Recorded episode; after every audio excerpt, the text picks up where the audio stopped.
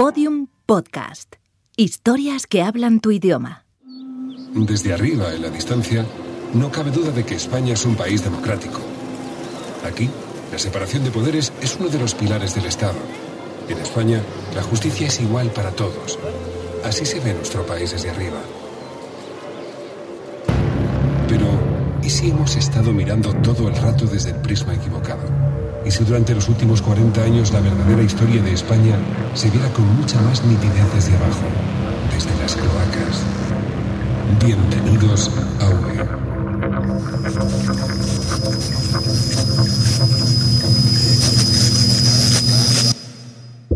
Lo que van a escuchar a continuación es el resultado de una investigación periodística. Todo lo que ustedes oirán en los próximos 10 capítulos es real. En algunos casos hemos empleado técnicas de ficción para proteger a los protagonistas de esta historia. Algunos de ellos se juegan algo más que sus carreras profesionales. La policía ha detenido a un joven de 20 años que ha conseguido engañar a los círculos políticos y económicos más La unidad de delitos económicos y fiscales se ha desvinculado del borrador publicado por La el médico que denunció dos agresiones con arma blanca acusó de acoso sexual al consejero delegado de Es un activo colaborador de las más altas instancias del Estado. Aquí hay cantidad de información que ni por asomo la llegamos a recibir. y denuncias a los ciudadanos sobre sumarios de corrupción. El pequeño Nicolás habla sin tapujos de todas sus relaciones con las altas esferas, incluso con el secretario de las Igualdades. ¿Por qué sabe usted que no se va a descubrir nada que afecte al gobierno?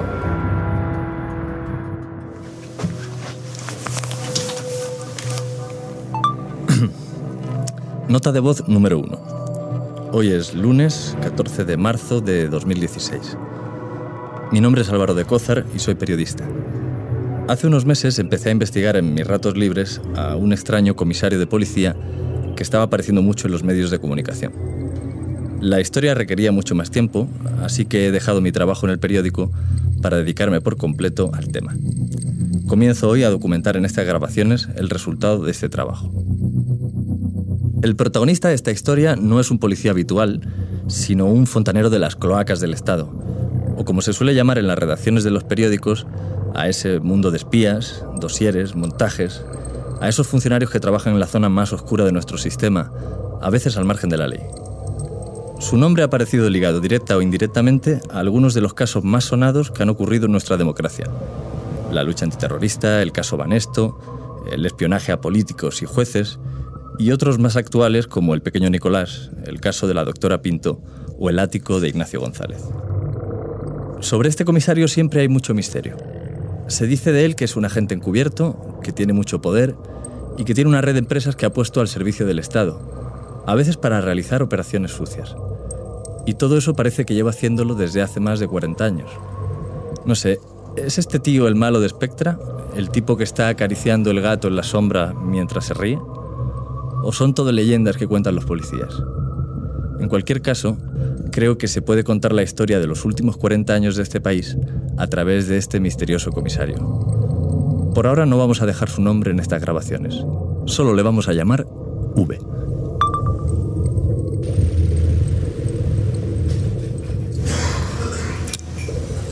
es un tío poderoso.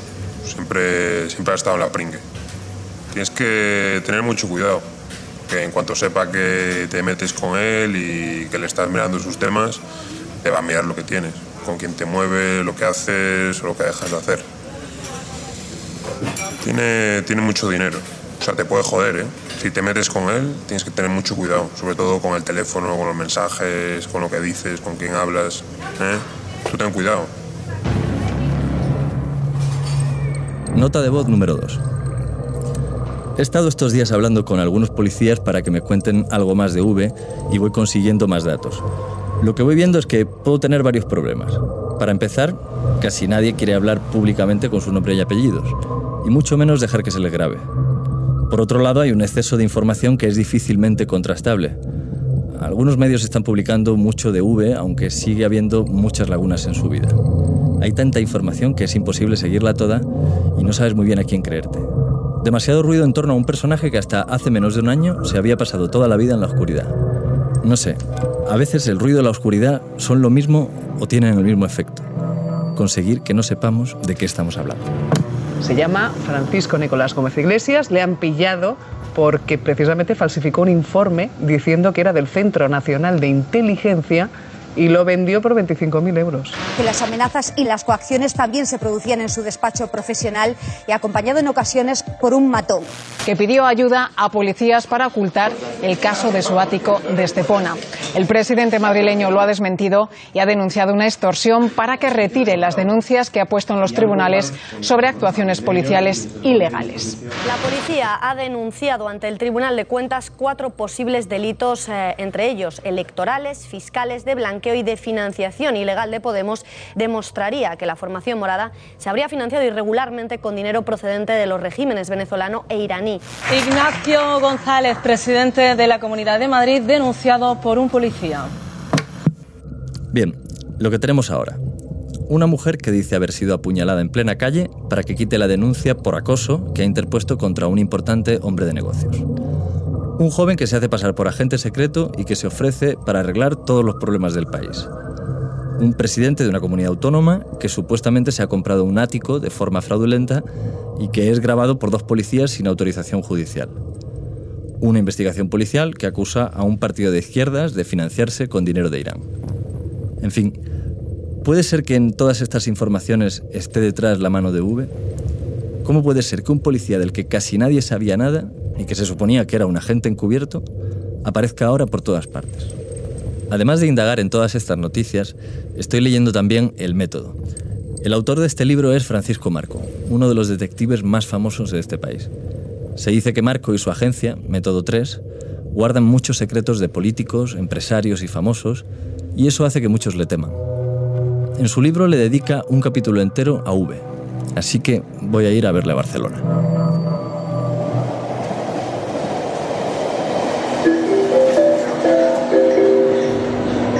Tren en destinació Barcelona-Sants.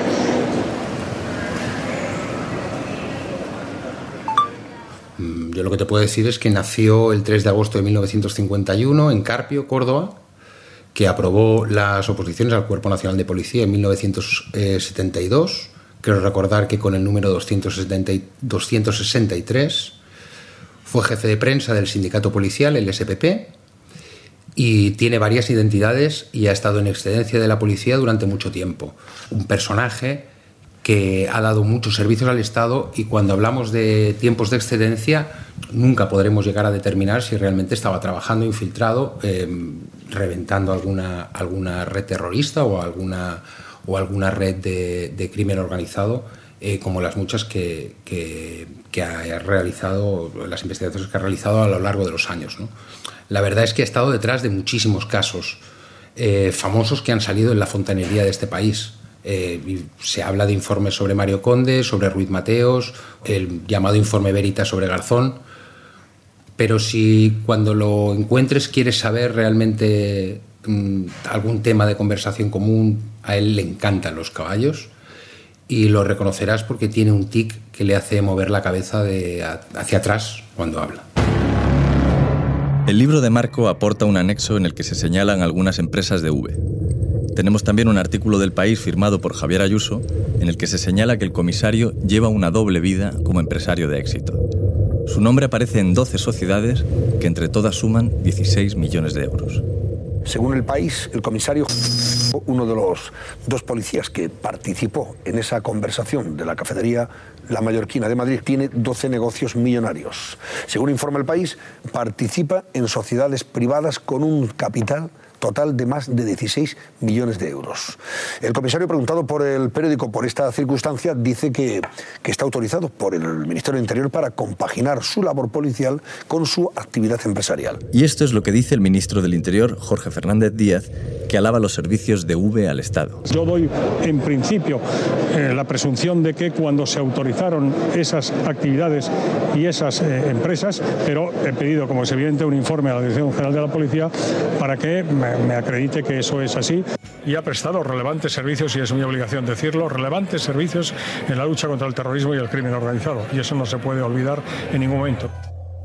¿Qué clase de policía puede tener toda esa estructura empresarial sin que al Ministerio del Interior le parezca irregular? La ley de régimen de personal de la policía dice, En ningún caso se podrá autorizar la compatibilidad para desempeñar un segundo puesto de trabajo, cargo, profesión o actividad, pública o privada, que pueda impedir o menoscabar el estricto cumplimiento de sus deberes o comprometer su imparcialidad o independencia. El caso de V es una anomalía en la policía, pero ¿por qué se le permite entonces? ¿Es que alguien le protege? ¿Y si todo ese entramado de empresas hubiera sido alentado desde el Estado para ponerlo al servicio de las operaciones policiales? ¿Y si todas esas empresas no fueran más que una herramienta de las cloacas? En realidad ni siquiera sé si la gente sabe qué es esto de las cloacas. ¿Les dice a ustedes algo el término las cloacas del Estado? No, yo no. Yo tampoco. Será la corrupción, supongo. ¿Nunca habéis escuchado la expresión las cloacas del Estado? Yo no. Hombre, el término de las cloacas del Estado significa de la podredumbre que hay en muchos gobiernos en los estados, las maniobras sucias que se hacen. Bueno, no tengo idea. Muy recientemente, altos mandos de la policía se han implicado en denuncias no comprobadas, en elaboración de informes eh, absolutamente apócrifos. Yo creo que es lo peor del Estado, ¿no? Las cloacas del Estado, no sé. Nota de voz 3. He estado hablando con otras personas que, aunque reconocen que el señor V es un tipo sin muchos escrúpulos, también señalan los servicios que ha hecho al Estado. Esos servicios no están todavía muy claros, aunque se habla de que ha prestado ayuda contra el narcotráfico y contra el terrorismo de ETA. Esas mismas fuentes hablan de la necesidad que tiene un país de contar con tipos como V, con varias identidades, que se mueven en la sombra para traspasar la frontera de las leyes. Estamos en el tema de siempre, de si los fines justifican los medios. ¿Es necesario tener serpientes para limpiar de ratas las cloacas? ¿Son algunos policías unos malos con placa que persiguen a otros malos? ¿Dónde hay más malos? ¿En la calle o en la policía? De V no tenemos muchas imágenes. Por internet circula una fotografía que publicó el diario El País en 1996. Sale posando, con la mano apoyada en la barbilla, los ojos entornados y el ceño fruncido. Un tipo duro y que parece consciente de su dureza. Necesito todavía más documentación de V. Esta tarde voy a ver a Jesús de las Heras, un periodista que trató con él a finales de los años 70. Un tipo muy peculiar, me recuerdo de él, sí. sí ¿Tú lo conociste a él personalmente? Sí, sí, sí, sí, lo conocí. Bueno, lo conocí personalmente. eh, en aquellos tiempos nos veíamos con una relativa frecuencia, en algunos, con motivo de algunas cosas, o hablábamos o tal. Y sobre todo es que mm, con él tuve un encuentro en televisión española, o sea, porque sí, sí, Fernando García Tola hizo, hacía un programa nocturno que presentaba en todo su esplendor Carmen Maura en aquella época. Y entonces nos pidieron si podíamos participar y mantener una entrevista en directo en, en aquel programa. Y el tema era pues, pues tratar sobre la policía y los pasos que se estaban dando de cambio o de no cambio en aquel momento muy, muy trascendental de España porque la cosa estaba muy movida. Y tan movida que por aquella época debió ser cuando se produjo el intento de golpe de Estado, en fin, bueno. eh, pero, y aquel día estuvimos juntos en televisión, pues el, el esquema de- de la- de la entre- del, del programa en nuestra parte era más o menos que yo le hacía preguntas y él contestaba. Fue un programa que tuvo mucho éxito y que estuvo muy bien visto en España. Y bueno, recuerdo que en él participó una cantante famosa entonces, negra, muy guapa, eh, Grace Jones. Grace Jones. Sí, sí, sí, sí, sí. Es interesantísimo tener esas, eh, esas imágenes del programa, a ver si lo, a ver si Bueno, lo pues encuentro. eh, hombre, yo creo que si preguntas en televisión Sí, española sí, sí, no sí. será difícil, vamos. eh. Diga. Hola, buenos días. Eh, Hola.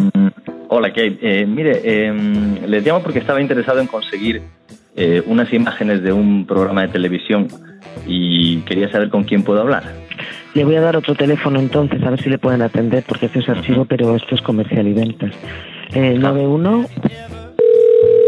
Eh, hola, buenos días. ¿Documentación? Sí. Hola, Kate. Eh, mire, eh, les llamo porque estaba interesado en conseguir...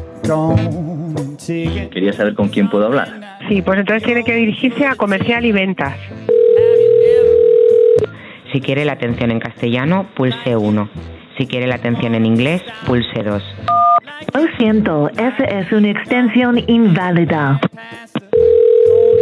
Digo, vamos a ver, eh, yo soy periodista y estoy trabajando en una, eh, investigación larga. eh, entonces yo sé que es un programa que presentaba la actriz Carmen Maura que se llamaba Esta Noche y, Ujú. y- y sé que en ese programa salía la cantante Grace Jones, pero no sé nada más. No podemos atender esta llamada directamente, ni esta petición directamente, ¿sabes? Eh, Entonces es comercial a quien usted le tiene que solicitar esto. ¿Dónde? ¿Qué ese departamento que es? Por favor, intente de nuevo. Me han pasado con... Esta es la sección de interactivos. ¿Sí? Eh, mire, quería saber eh, cómo... Estoy interesado en, en conseguir un programa. Pues lo que puedo hacer es enviar un mensaje a la página de Facebook de RTV solicitando el contenido que quiere y la fecha y nosotros preguntaríamos, bueno, se lo enviamos al archivo para ver si efectivamente está digitalizado ese contenido o hay que pedirlo. Muy bien, muchísimas gracias. ¿eh? A ti, hasta luego. Adiós, hasta luego. Tras un mes de espera, por fin tenemos las imágenes de V. Ha valido la pena.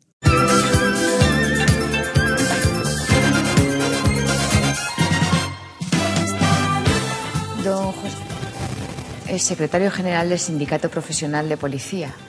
Yo estoy segura que tiene muchas cosas con- que contar a Jesús de las Heras, un periodista especializado en estos temas y verdadero lujo para esta noche, lujo que nos merecemos. Cuando quieras. Buenas noches. Hola. El representante que tenemos con nosotros eh, nos puede hablar de la problemática actual de la policía en España. Por ejemplo, en el lenguaje popular, en el antiguo régimen, se decía que la policía tenía un carácter facha. ¿En qué ha cambiado la policía de entonces a la policía de ahora? Yo como secretario general, representando la opinión del 85% del Cuerpo Superior de Policía, contesto que dentro del ambiente funcionarial posiblemente el cuerpo que más ha asumido el proceso democrático haya sido el Cuerpo Superior de Policía. Y prueba de ello está en cuanto a la labor policial, las últimas detenciones, en donde no solamente se contempla detenciones de, una tendencia de izquierda, sino de derecha. Nosotros somos asustados. El ciudadano cree que, que el policía es el brazo de la ley, pero yo creo que también piensa que el policía es el brazo del poder, e incluso a veces que el policía es el mismo poder. ¿Esta imagen es correcta? Precisamente lo que tratamos es de mantener por encima de todo ese criterio de independencia y ese criterio de que el policía está para contemplar, para establecer y sobre todo para hacer cumplir la normativa elegida por todo el pueblo democráticamente y no jugar a determinados partidismos que casi siempre no solamente prostituyen la imagen, sino que por supuesto nos dejan en entredicho. ¿no? Tarda como 24 horas en emitir un comunicado de condena del golpe del 23 de febrero, ¿es cierto? Bueno, vamos a ver, en cuanto al golpe del 23 de febrero, digamos que yo particularmente lo, lo seguí muy de lleno porque estoy en la comisaría de distrito donde se llevó a efecto esta alteración del proceso democrático, entendimos que era primero nuestra obligación trabajar como policías y luego como miembros de un sindicato. Muchas gracias, señor Villa.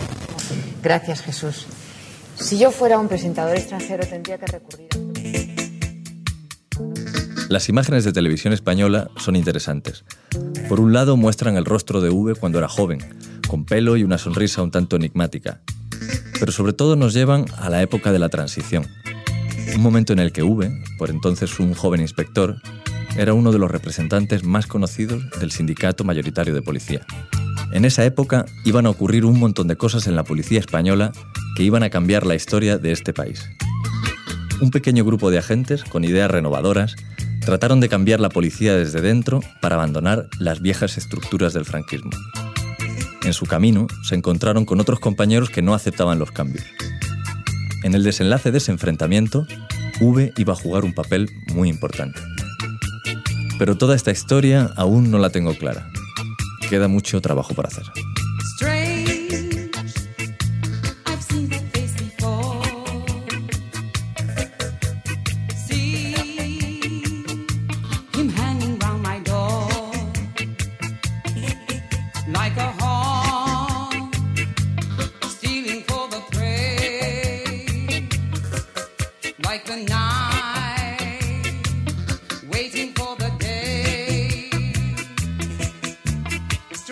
En el verano de 2012, Manuel Vicent dedicó una columna a la verdad. Afirmaba el escritor que el que busca la verdad corre el riesgo de encontrarla. ¿Cómo fueron los primeros años de un policía muy cercano a la brigada político-social? ¿Cuándo empezó a utilizar a los medios de comunicación de manera interesada? ¿Qué mueve a un comisario a emprender una carrera como empresario de éxito? Ya ven que la verdad necesita todavía del tedioso ejercicio del periodismo. V.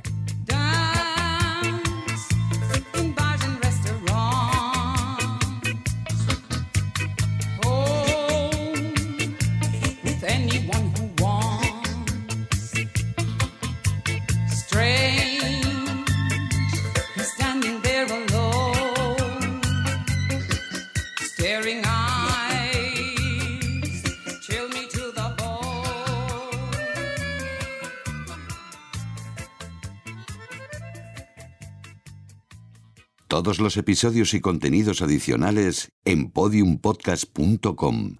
Síguenos en Twitter arroba v y en facebook.com barra v las cloacas del Estado.